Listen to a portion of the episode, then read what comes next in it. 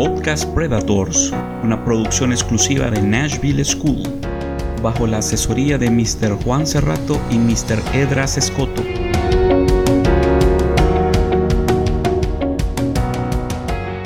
En este capítulo, el pintor muralista mexicano Diego Rivera. He llegado a pintar con la misma naturalidad con la que hablaba, respiraba y sudaba. Diego Rivera.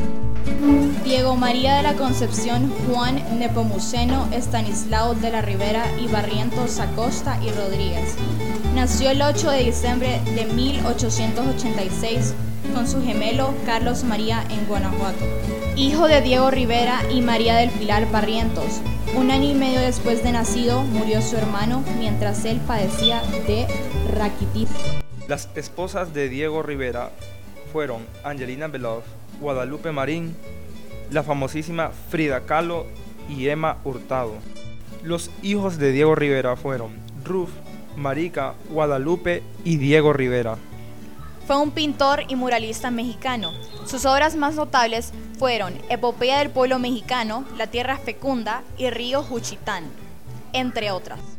Diego realizó sus estudios en la Academia de San Carlos y en el taller del grabado José Guadalupe Posada, cuya influencia fue muy decisiva. En la Academia de 1896 a 1902, donde tomó clases con Santiago Repul, Salomé Piña, Félix Parra, José María Velasco y Antonio Fabres, abandonó a los 16 años de edad según sus propias palabras, aquel sistema de enseñanza de pintura solo estaba dirigida a la reproducción fiel de los objetos. De 1907 a 1921 estudió pintura en toda Europa. En 1921 regresó a México donde participó en el renacimiento de la pintura mural iniciado por otros artistas y patrocinado por el gobierno. En México su primer mural fue La Creación, destinado al anfiteatro Simón Bolívar de la Escuela Nacional Preparatoria. Ese mismo año el pintor fue uno de los organizadores de la Unión de Trabajadores Técnicos y Plásticos. Rivera fue uno de los fundadores del Partido Comunista Mexicano.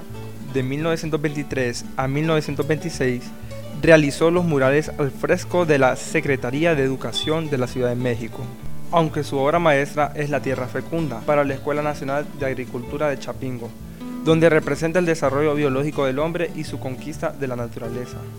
Pintó murales en el Palacio de Cortés, en Cuernavaca, y en la Secretaría de Salubridad. Expuso y trabajó en Estados Unidos. Su obra allí incluye un mural para el Instituto de Bellas Artes de Detroit, encargado para el nuevo edificio en el Rockefeller Center de Nueva York, y destruido poco después de su realización porque contenía un retrato de Lenin. Un año más tarde lo reprodujo para el Palacio de Bellas Artes de México. En 1935 terminó los frescos para la escalera monumental del Palacio Nacional de la Ciudad de México con su propia interpretación de la historia de su país. En la década de 1940, Diego Rivera pintó dos grandes murales en el Instituto Nacional de Cardiología y otro gran mural para el Hotel de, del Prado, Sueño de la Alameda.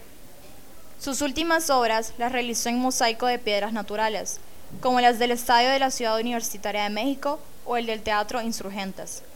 Legó a México una importante colección de estatuillas de diversas culturas indígenas, que instaló en su casa museo en Anahuacalli, en la Ciudad de México. Recibió el Premio Nacional de Ciencias y Artes en 1950. La primera compañera y amante reconocida de Diego Rivera fue la artista inmigrante rusa Angelina Belov, con quien procreó un hijo que murió poco después. Tiempo más tarde nació su primera hija, Marika, producto de los amoríos que tuvo con la pintora rusa Marievna Boroviev Stepelska.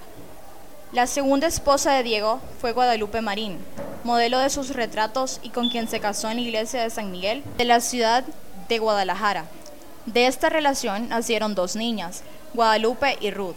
Asimismo, otra de las musas de Diego fue Tina Modotti, quien aparece en murales como La Tierra Dormida, Germinación y los frutos de la tierra, entre otros. Mantuvieron una relación amorosa que perduró hasta 1927 el 21 de agosto de 1929, Diego Rivera se casó con Frida Kahlo, 24 años menor que él.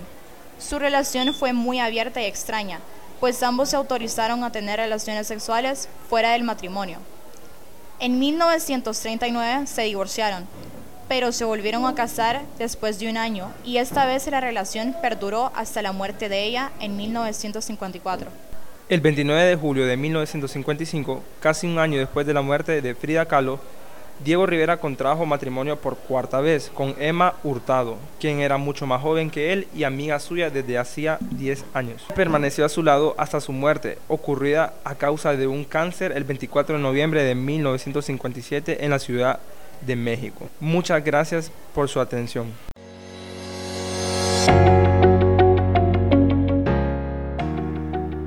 Este podcast fue elaborado por la estudiante Natalia Ávila y el estudiante Diego Díaz.